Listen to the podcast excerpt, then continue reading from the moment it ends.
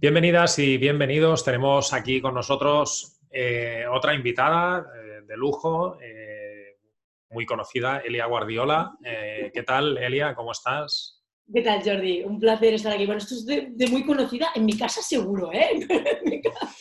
Bueno, yo hace tiempo que te conozco y por eso, por eso digo que en, este sector eres, eres muy conocida. Bueno, doy un poco de guerra, eso sí que es verdad. Bueno, muchísimas gracias por, aceptar esta entrevista, Elia. Vas a estar aquí con, mi comunidad para, aportar valor. Eh, te presento, ¿vale? Eh, Elia Guardiola es una profesional y formadora especialidad, especializada en marketing emocional y experiencial, además de en storytelling y story doing. Con esta propuesta, Elia trabaja para ayudar a otros profesionales a impulsar el contenido de marca de sus negocios. Con una amplia experiencia en negocios digitales, ella es capaz de aportar esa chispa diferencial para que un negocio online pueda triunfar. Y por eso hoy en día nuestra próxima invitada comparte su conocimiento como formadora en escuelas de negocios, universidades y empresas, tanto a nivel nacional como internacional. Y precisamente esa faceta como formadora presencial y online es donde Elia ha focalizado sus esfuerzos hasta convertirse en un referente del marketing online emocional que da forma a su proyecto personal, Serendipia. Eh, Elia, eh, hoy en día, después de 15 años, echas la vista atrás y analizas tu trayectoria en perspectiva, pero ¿cómo y por qué te adentraste en el mundo de los negocios online? Wow, 15 años ya, es que me dices 15 años y es como, hostia puta, ¿cuánto tiempo? Em, todo esto empezó, sí, hará 17 años casi. Em, yo trabajaba, esto lo sabe muy poca gente porque tampoco está en mi bio, pero yo trabajaba en el registro de la propiedad, que dices, con lo hiperactiva que eres tú, ¿qué coño hacías ahí? Y, bueno, para tu audiencia, que sepan que soy muy mal hablada, con lo cual espero no, no, ofender a nadie, intentaré ser un poco más comedida. Ah, bueno, yo empecé realmente por, por, yo estaba muy cansada de, lo que estaba haciendo. Siete años en el registro de la propiedad dan para aburrirse muchísimo. También es verdad que aprendí, sin duda alguna, pero no eh, había algo que, me generaba un vacío. Y yo por aquel entonces tenía 27 años y ahora tengo 43. Entonces, en ese momento fue un poco de, estoy cansada de este trabajo, estoy cansada de mi ciudad, yo soy de Girona, soy, es mi ciudad natal, yo soy catalana de pura raza, aunque estoy viviendo en Madrid desde hace siete años, y, y fue como, realmente estoy cansado de todo esto y era yo, ¿no? Que había algo en mí que, que realmente no estaba funcionando, no, no estaba haciendo aquello que me, que me apasionaba. Y me fui a Menorca a ser eh, ayudante de recepción de un hotel de, de, 500 habitaciones y ahí me enamoré del marketing turístico, además que vengo de familia hotelera, pero por aquel entonces ni, me, ni modo, ¿no? No, no, me, no me llamaba la atención. Y, y, ahí me empecé a dar cuenta de cuán importante era toda la parte de, de las emociones, las historias, las experiencias. Fui aprendiendo muchísimo sobre esto y aquí empecé un poco con, el, con la parte de marketing emocional y tal, te digo, 17 años hace. Y, y fue cuando, cuando empecé ya a ser, eh, bueno, empecé con, con el tema de toda la parte del marketing, la comunicación y la publicidad de algunos hoteles, ¿no? Em, estaba como jefa de recepción, pero yo estaba viendo que la parte digital era súper importante, porque llegabas a muchísima más gente, con lo cual podías potenciar tanto la experiencia como, em, evidentemente, toda la parte de, clientes, ¿no? Em, y la parte de, experiencias a través de, de, su digital. Hasta que bueno, estuve en, en diferentes, bueno, estuve en paquets grandes hoteles de Cataluña, gestionando eh, toda la parte de comunicación, toda la parte digital y demás, me di cuenta que era súper importante. Pero realmente no empecé a darme cuenta de todo lo que me estás preguntando hasta que yo emprendí. Hasta que yo me fui a Madrid por amor, el amor se terminó, yo me quedé en Madrid, yo ahora llevo dos años y medio con Pablo muy feliz, pero en ese momento eh, la opción era emprender y emprender en lo digital. Porque eh, la última experiencia que tuve en, en, un hotel, dirigiendo un hotel, fue un desastre. Y un desastre, digo, me, hicieron moving y demás y, sufrí mucho. Entonces, eh, yo sigo enamoradísima del mundo turístico, sigo teniendo clientes, hoteles, restaurantes y demás, y, dando formación para ellos, eh, precisamente la temática que nos abarca, ¿no? Dando formación para, para, hoteles, para restaurantes, para agencias de viajes, incluso dando conferencias para, y, masterclass para ellos, ¿no? Entonces, ahí fue donde más me especialicé. Lo que pasa es que también tengo que decirte, Jordi, que, que, mis primeros tres años, hay mucha gente que ya sabe mi historia porque la he contado mil veces, pero em, que los emprendedores, que estoy segura que en tu comunidad hay muchísimos emprendedores, Eh, yo siempre digo que emprender es una mierda así de grande, pero, pero eh, compensa. Y compensa porque eh, mm, hay que seguir sembrando. Ni se te ocurra dejar de sembrar, ¿no? Eh, emprender es una mierda hasta que recoges lo que llevas mucho tiempo sembrando. Sí, que la paciencia es al final lo que nos lleva al éxito, ¿no? Toda la gente que, la, persistencia, que ha tenido más éxito, la persistencia y la paciencia, que es lo que muchas veces la gente que empieza a emprender tira la toalla demasiado pronto, es lo que al final nos lleva al, éxito. Elia, analizando tu trayectoria, que ya la hemos analizado muy bien, debido a la evolución del marketing digital, ¿cómo ha cambiado el mundo de los negocios digitales desde entonces hasta, hasta hoy? radicalmente. Bueno, radicalmente, es decir, radicalmente si hubiera sido en poco tiempo, en, de hoy para mañana. Eh, no es tan radical cuando echas la vista atrás y dices, ostras, que han pasado más de 15 años y en 15 años la tecnología avanza a una velocidad brutal. Entonces, em, ahora mismo yo creo que lo estamos viendo también en, la situación en la que estamos que hemos vivido y que estamos aún con los resquicios de, esta, de, esta, pandemia, de esta, de esta, crisis que hemos vivido y que, y que medio seguimos viviendo. Em, y creo que nos, esa situación nos ha llevado precisamente, Jordi, a percatarnos de cuán importante es el, mundo digital. Eh, muchas empresas se han puesto las pilas. Mira, yo recuerdo que em, cuando todo esto empezó, ah, yo perdí tres o cuatro clientes. También es verdad que Em, obtuve más clientes.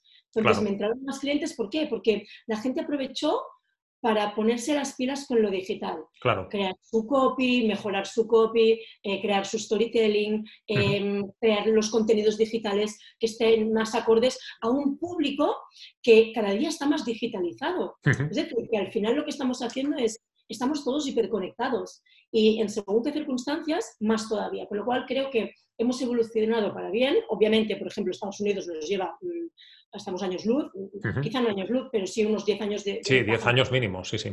Sí, sí, sin duda. Lo que además antes es muy gracioso, porque antes eh, Latinoamérica mm, le llevábamos 20 años de ventaja y ahora yo que doy conferencias ahí, te puedo asegurar, y, trabajo para ellos, te puedo asegurar que em, la mayoría de países de Latinoamérica ya nos llevan tres, cuatro años de ventaja solo les llevamos. Han puesto las pilas de una forma brutal y me encanta que lo hayan hecho.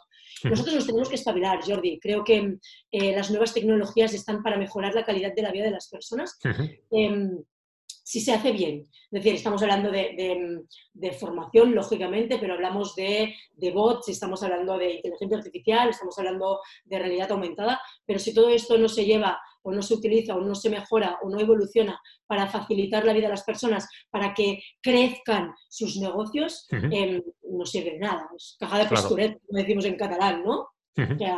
yo, creo que es importante tener en cuenta esto. Hemos evolucionado, sin duda, sin duda, y lo que queda. Eh, tu especialidad es, conectar con, tus clientes y, los clientes de tus clientes mediante un marketing eh, emocional y, cuentas con, una herramienta que es una de tus especialidades, que es el storytelling. Yo siempre digo que las historias se enganchan, ¿no? Eh, háblanos, Elia, del potencial de este recurso y aplicable a, aplicado a formación, no, no, seré objetiva, es que no seré objetiva, pero, pero voy a argumentarlo, ¿vale? Porque de esta manera va a parecer que, soy más objetiva, pero yo estoy enamorada del storytelling. Eh, mira, el storytelling realmente se ha convertido en una herramienta súper, súper potente para cualquier cosa, Jordi, y en la formación es espectacular. Y voy a poner un ejemplo para que la gente vea cuán potente es y, y, y cuán, bueno, y lo bien que funciona, ¿no? Em, a ver, para los que no sepan qué es el storytelling, eh, dicen que es el arte de contar historias. Yo siempre digo que nació en la época de las cavernas, con las pinturas rupestres, ¿no? porque comunicaba todo aquello que estaba transcurriendo alrededor o dentro de la cueva. Em, pero a fecha de hoy, cuando hablamos de marketing, de comunicación, de publicidad, de digitalización, yo siempre digo que es em, el arte de comunicar a través de las historias, ya sea tu producto, tu servicio, tu filosofía de marca, tus valores, no importa el qué, sino el cómo. Muchas veces nos centramos en el qué estamos contando y nos olvidamos del cómo lo estamos contando. Y el storytelling es el que realmente te está ayudando a cómo contar aquello que tú quieres transmitir, ¿no? empezando por los valores de marca. Eh, y te pongo un ejemplo. Yo tenía una clienta, y, además es amiga, ella es abogada digital, Aida Ruiz, y, ella eh, es, abogada, es profesora en una universidad de Barcelona eh, y es muy divertido porque ella, bueno, me contrató para hacer mentorías sobre storytelling y temas de contenidos y demás, ¿no? Y una de las cosas que, que me acordaré siempre es, empecé, bueno, ella descubrió el storytelling por mí y empezamos a trabajarlo. Y, y recuerdo una vez que me llamó y me dijo, Elia, no puedo llegar a casa sin contártelo, medio emocionado, ¿no? Y yo, Aida, ¿qué te pasa? Y me dijo, mira, hoy en la clase, claro, imagínate, ella es abogada, dar formación de, temas legales, yo que soy emocional, a más no poder, yo me dormí, de verdad, yo me duermo en una clase de estas, temas legales, temas de leyes, temas... ¿Dónde vas a parar? El caso es que cuando, cuando me llamó me dijo, Elia, estoy alucinando. Hoy he empezado a aplicar el storytelling en mi clase y lo que no me había pasado nunca me ha pasado hoy. Y es que se han quedado los alumnos hasta el final de la clase. Es más, me han pedido más clases. Me han pedido, eh, bueno, al día siguiente me explicó que habían ido más, más alumnos a la clase. Le dije, ¿y eso? Dice, he creado un personaje, Elia. Yo no me digas. Dice, sí, sí, he creado un personaje que se llama Candela, y eso es real, ¿eh? He creado un personaje que se llama Candela y en lugar de decir, no, es que la LOB, la RGPD, los e-commerce, tal, no, he dicho, imaginad que esta Candela, Candela tiene una tienda online, un e-commerce, y le ha pasado que esto, esto, esto y esto. Claro, la gente, ¿qué pasó? Que se sintió identificada. Y al sentirte identificada con esa historia, enganchas. Claro, prestas más atención, engancha y saber más. Al final, eh, mira, el, storytelling eh, actúa de una manera muy potente en, nuestro cerebro y hay dos puntos imprescindibles. Uno de ellos es el acoplamiento neuronal. Todo aquello que yo te estoy contando a ti o la gente que nos está viendo y escuchando, si yo digo, es que cuando emprendí estuve tres años pasándolas muy jodidas y es la realidad. Entonces, pero no, yo persistí, persistí, no tiré, no tiré la toalla y tal. Si yo cuento esto, que lo voy a decir muy resumido, pero, pero yo lo he contado muchas veces, la gente que me esté escuchando y que esté viviendo el mismo momento va a decir, hostia, me quedo escuchar a ella porque eh, yo he vivido lo que me está contando. ¿no? Y segundo punto, química pura química. Estamos hechos de química, nuestro cerebro está hecho de química. Y lo que estamos haciendo con las historias es segregar dopamina, que yo siempre digo que es la jodida droga de la curiosidad. ¿Por qué? Porque lo que está haciendo la dopamina es decir, wow, es engancharte, engancharte a esa historia. Por lo tanto, cuando tú eres docente, um, una de las cosas que yo recomiendo es contar historias, anécdotas, hacer uso del storytelling. Y si eres alumno, exige que te expliquen historia, porque creo que es súper importante. Genial. Eh, y concretamente, eh, Elia, eh, ¿cómo crees que debemos usar el marketing emocional con herramientas como estas para, potenciar nuestros negocios de, creación y, venta de cursos online? Hemos visto cómo mm. podemos aplicar el storytelling a las clases presenciales, pero ¿cómo aplicar el storytelling concretamente a, negocios digitales de, creación y, venta de cursos online? podemos utilizar, por ejemplo, el storytelling en las acciones, en las acciones de venta, seguro que sí, pero ¿cómo lo hacemos? de la forma correcta. Que ese es el punto que dirás, ah, bueno, claro, esto es lo normal. No, ese es el error, pensar que todo el mundo lo hace de forma correcta.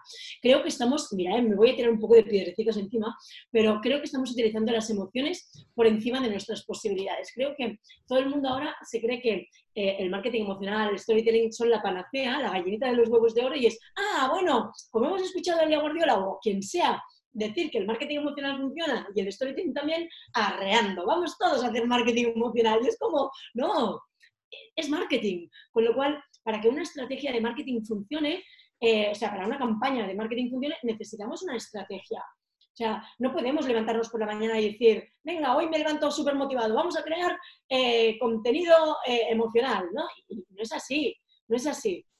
Entonces, a lo que voy es, hay que tener una estrategia bien planteada, no podemos ir dando palos de ciego. Tenemos que saber, yo siempre suelto las seis, las las seis preguntas el marketing emocional y también para cualquier tipo de inbound marketing, incluso para el SEO. Entonces tenemos que hacernos seis preguntas clave, Jordi. ¿Cuándo? ¿Cómo? ¿Por qué? ¿Para qué? ¿Para quién? ¿Y dónde? Para mí son imprescindibles. ¿Por qué?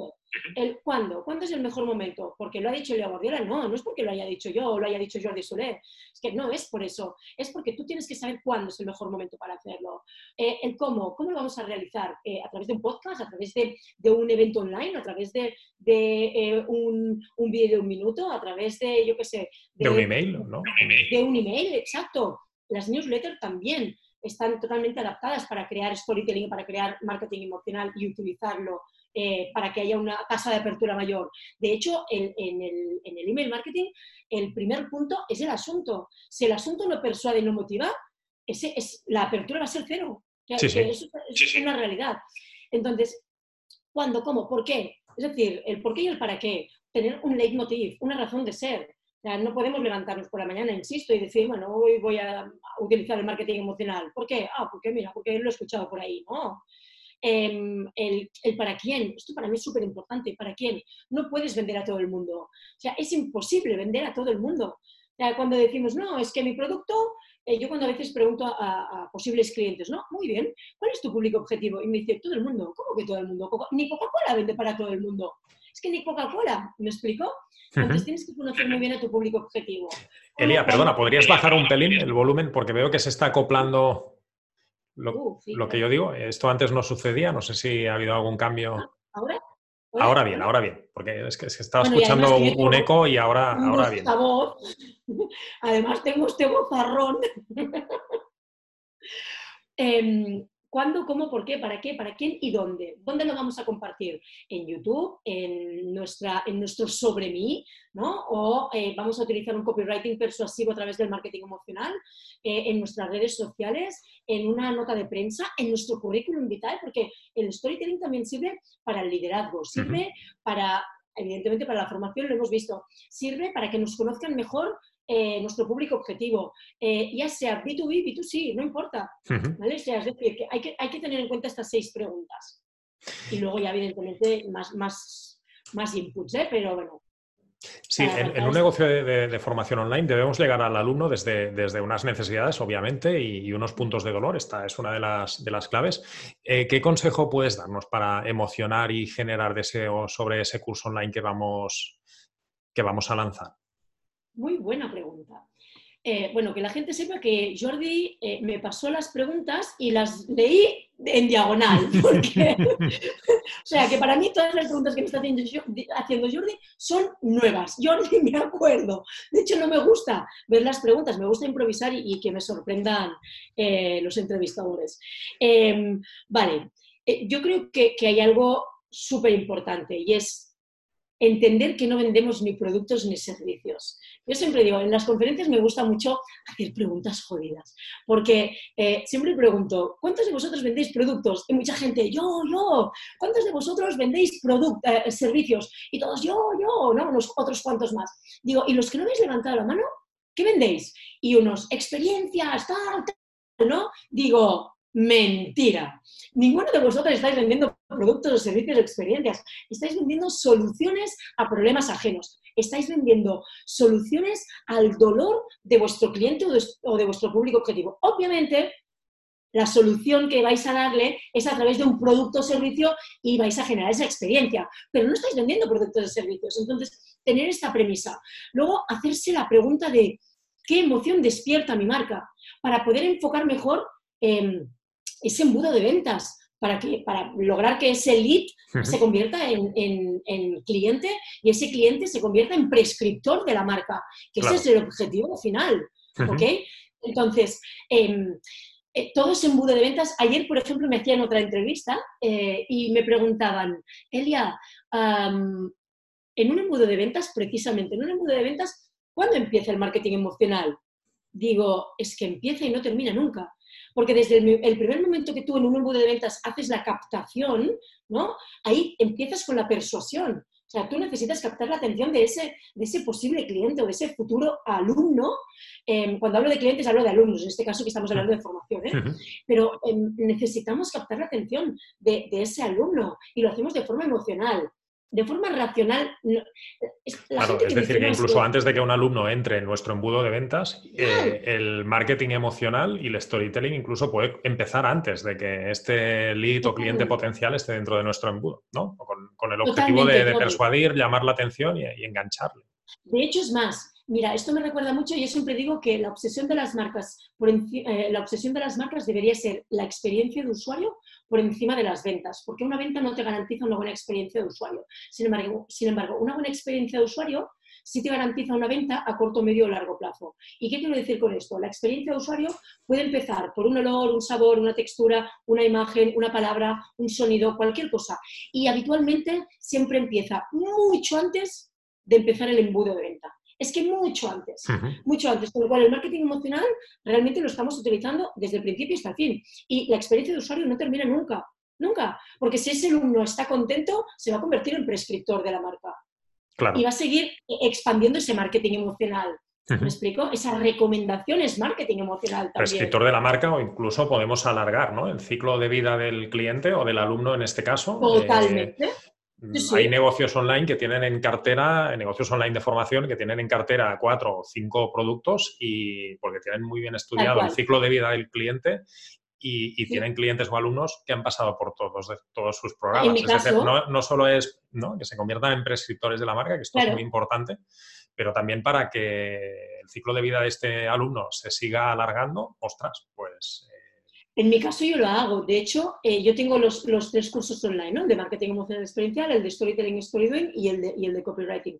Y yo tengo alumnos que los han hecho los tres. De hecho, hay gente que quiere empezar a hacerlos y lo primero que me preguntan es, ¿cuál de ellos es el primero para seguir con los otros. Entonces, ahí también depende mucho también de tu empatía, de cómo, de cómo vayas a vender, ¿no? Porque hay una parte de personalización. Una de las cosas que muchas veces me preguntan es, ¿con la digitalización perdemos la humanización?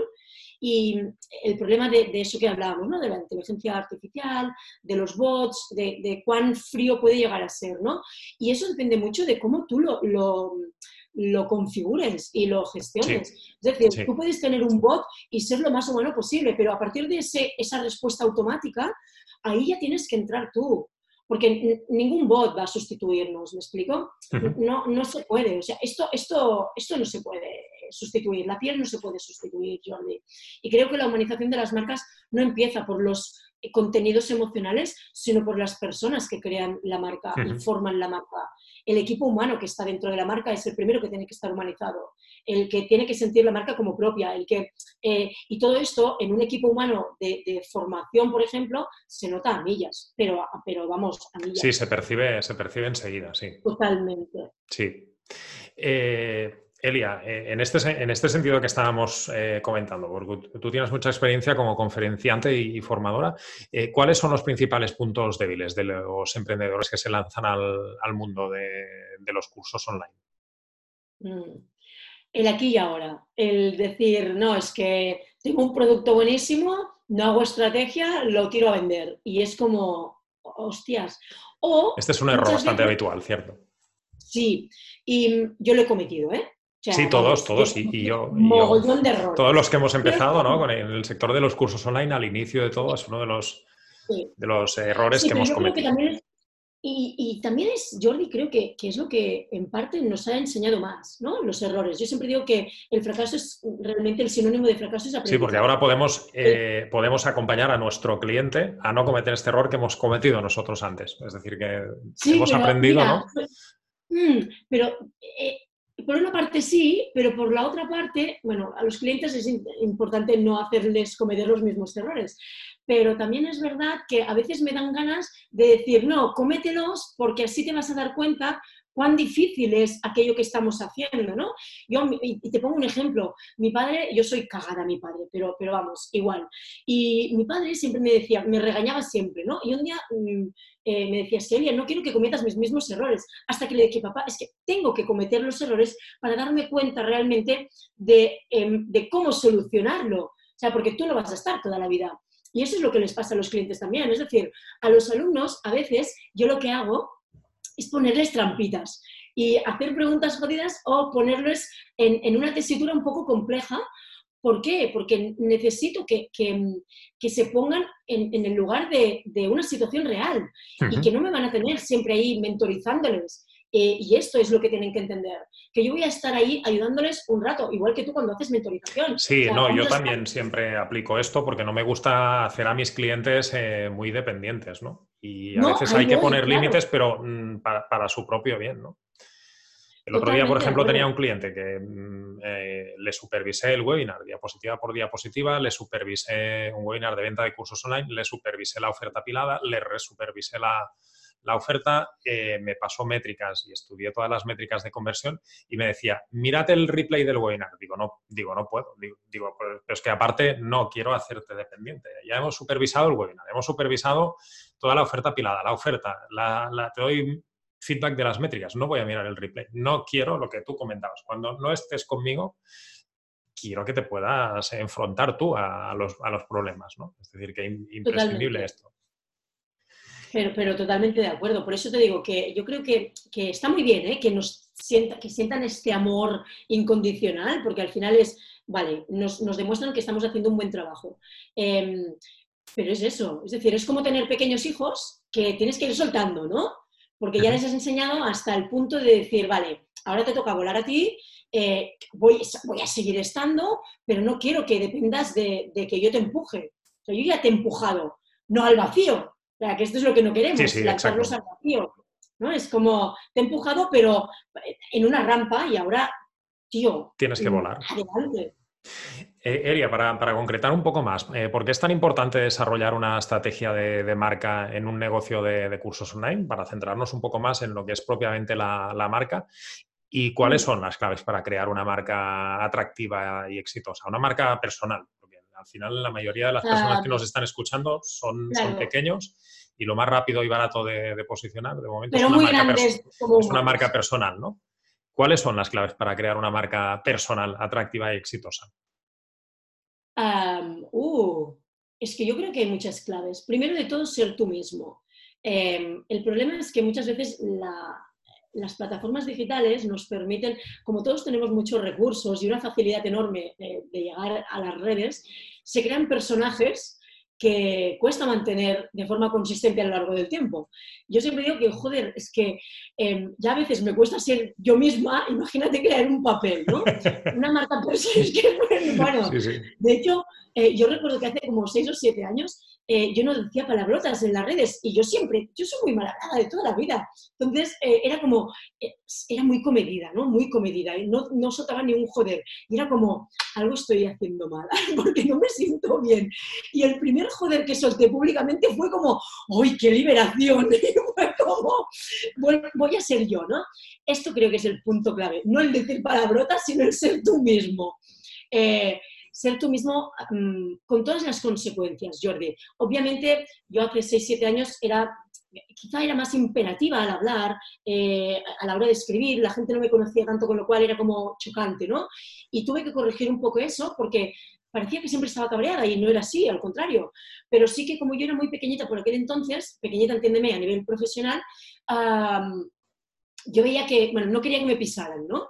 Y lo hice de una forma errónea, con lo cual yo ahí aprendí muchísimo, muchísimo. Al final tienes que ser tú mismo y, hacerte valer. yo creo que uno de, de, los puntos más importantes para mí en una marca personal es la humanización de esa marca. Ah, está muy bien que nos inspiremos con otros profesionales que tengamos ahí como mentores o como, eh, o como em, referentes y me parece súper correcto, pero intentar copiar o plagiar, evidentemente esto es un craso error, no funciona, además es que no, funciona, porque cada uno es distinto y cuando, cuando uno es uno mismo, esto eh, ayuda a humanizar obviamente la marca, pero también ayuda a vender. Ser uno mismo, y en estas entrevistas de estos días ha salido ya este tema, ¿no? Porque es un error que, varios de los que, de los que estamos aquí estos días ya hemos cometido. Ser uno mismo ayuda a vender, porque humaniza y ayuda a que el otro conecte más y, esto al final se percibe. Totalmente. Eh, y además que al final, cuando tú intentas hacer un personaje, o sea, imagínate, yo soy súper intensa, súper emocional, tal. Si yo empiezo a hacer em, contenidos cero emocionales, em, llanos, sin entonación, sin... la gente va a decir, a esta chica le pasa algo. ¿Me explico? O si, por ejemplo, alguien que sea muy serio, muy comedido, muy distante y tal, empieza a ser súper emocional, intenso y pasional, van a decir, güey, ¿qué pasa aquí? ¿no? Entonces, una de las cosas importantes para mí, bueno, recordar la frase de, Oscar Wilde, ¿no? Sé tú mismo, los demás papeles ya están elegidos. Y eso es una realidad. Ah, pero sobre todo, una de las cosas importantes creo que hay que tener en cuenta es eh, asumir que no puedes gustar a todo el mundo y no puedes caer bien a todo el mundo. Y a la inversa, no te puede caer bien todo el mundo y no pretendas que, te guste todo el mundo. O sea, ¿por qué no? Porque es un claro error dentro de la marca personal también. Creo que la autenticidad y el carisma son súper importantes a la hora de, transmitir eh, tu marca personal. No forzar las cosas. Yo creo que al final las cosas es trabajarlas día a día, día a día, no querer o no esperar resultados de hoy para mañana, porque te vas a pegar contra un muro enorme. Y más ahora que hay tantísima competencia y todo el mundo está con la marca personal, con las formaciones. Al final hay público para todo el mundo. O sea, hay, hay mercado para todo el mundo. Pero especialízate. Esta es una de mis sugerencias más importantes, creo, Jordi. Y es, especialízate. En España tenemos un pequeño gran error y es que la mayoría de profesionales hacen de todo y no hablan de nada. ¿Me explico? Es decir, hacen SEO, hacen inbound, hacen marketing de. Que, son, un, son, un, todo para nadie, porque al final... Eh, yo cuando contrato a profesionales para mi negocio lo tengo clarísimo, pero profesionales hiperespecializados. Eso por un lado. Pero, sí, pero es que por el otro ellos tampoco, si abarcas tanto, mm, no, no, saben mucho de nada y saben un poco de todo, ¿no? Ahí voy. Es que es eso, es decir, es sé un poco de todo, pero de nada, en realidad. Al final, en mi caso, por ejemplo, yo me especialicé en, gracias a, que yo venía del mundo del turismo también, pues marketing emocional experiencial, storytelling y copywriting, que al final son tres disciplinas que van unidas. Tú, para hacer un buen marketing emocional, necesitas un buen storytelling, hmm. y para hacer un buen storytelling, un buen copy. Un buen copy. ¿Me explico? Entonces van al unísono. Por eso estoy especializada en estas tres, en estas tres temáticas. Pero yo recuerdo que hace como dos años así, Jordi, una, una escuela de negocios de Murcia me llamó y me dijo, mira, Elia, que nos encantaría que fueras docente en nuestra, en nuestra escuela y tal. Digo, ah, genial. Em, dice, nos gustaría que dieras formación durante una semana de SEO. Y dije, ¿perdón? Es decir, me dijeron, sí, hemos visto tu perfil y tal. Digo, no, creo que no has visto mi perfil realmente. Porque yo, yo vamos, soy muy buena amiga de, los grandes SEOs de aquí de España. Em, y de hecho gestiono los contenidos del SEO Plus, ¿no? Entonces, vamos, eh, en Alicante, y, todo lo que tú quieras. Pero a mí no me hables de SEO. Yo tengo mis conocimientos de SEO, obviamente, porque me ha tocado aprenderlo, pero a mí no me gusta nada el SEO. Es que no lo soporto. es que para eso ya tengo a quien tengo eh, haciendo SEO. ¿Me explico? Y cada uno que se dedique zapatero a tu zapato. Y es la forma para que crezcas. Es que es la forma para que la gente te reconozca como un experto o especialista o profesional en. Sí, un ejercicio muy rápido de hacer. ¿Cuántos eh, profesionales de estos que comentábamos generalistas recordamos su nombre o están bien posicionados? Ninguno. Todos los nombres que, recordamos eh, es gente que se ha hiperespecializado y por eso los, hemos, eh, los recordamos, porque han podido construir gracias a esto una, marca personal. Es decir, que como más mercado tengas, más clientes vas a tener. Es al revés. Menos clientes vas a tener. Y tú te vas a estresar más, porque vas a tener que aprender más cosas y, al final será un negocio mucho menos rentable. Elia, ya para ir terminando, eh, desde tu perspectiva, ¿cuál será la evolución del marketing persuasivo y, y el copy como pilares de los negocios online que quieran ser rentables y estables en los próximos años? Yo creo que va a ser un imprescindible y que esto va a aumentar, Jordi, sinceramente, porque la gente, estamos viendo una era de la información y de la infoxicación, ese exceso de, información banal, y creo que vamos tendiendo a una era más humana, más humanizada. Em, el marketing de concienciación hará mucho por ello también, eh, y todas las circunstancias que van viviendo y que se están experimentando en el mundo. Pero creo que las marcas cada día son más conscientes de la importancia de hacer uso de las emociones, apelar a las emociones, pero como en la vida, no todo vale. Es decir, insisto, ¿eh? hay que saber cuándo, cómo, por qué, para qué, para quién y dónde, las seis preguntas. ¿eh? Em, que el marketing emocional experiencial y toda la parte de storytelling la puede hacer cualquier marca, sin duda alguna, todas, pero hay que hacerlo de la forma correcta. Va a ir evolucionando, sin duda. Esto, esto es algo que em, cuando hablamos de marketing emocional storytelling es, parece que estemos hablando de hace cinco años que empezó, ¿no? Esto, eh, Coca-Cola, por ejemplo, ya lo hacían. Coca-Cola tiene casi 150 años y ellos han sido de los precursores en utilizar el marketing emocional, cuando incluso por aquel entonces ni se llamaba marketing emocional ni ellos lo sabían, ellos tenían muy claro el concepto de felicidad, ¿no?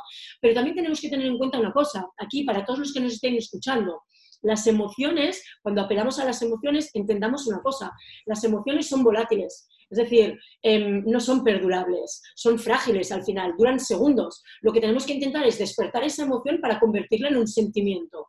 Me explico, en un sentimiento de marca, porque es la única forma que vamos a fidelizar a esos usuarios, a esos clientes y a esos alumnos. Mil gracias por estas conclusiones finales, Elia. Gracias por tu espontaneidad, que esto se agradece muchísimo. Y por estar tan, tan alegre, que esto también se agradece. Mil gracias. Así humanizamos un poco el entorno digital de, este, de este congreso. Ha ido genial. Que no te hayas leído las preguntas, así ha sido todo mucho más, natural y has aportado un valor increíble. Mil gracias por aceptar esta, esta invitación y te mando un abrazo enorme. Muchísimas gracias a ti, Jordi, y a toda tu audiencia. Eh, ha sido un gustazo y un placer. Gracias, Elia.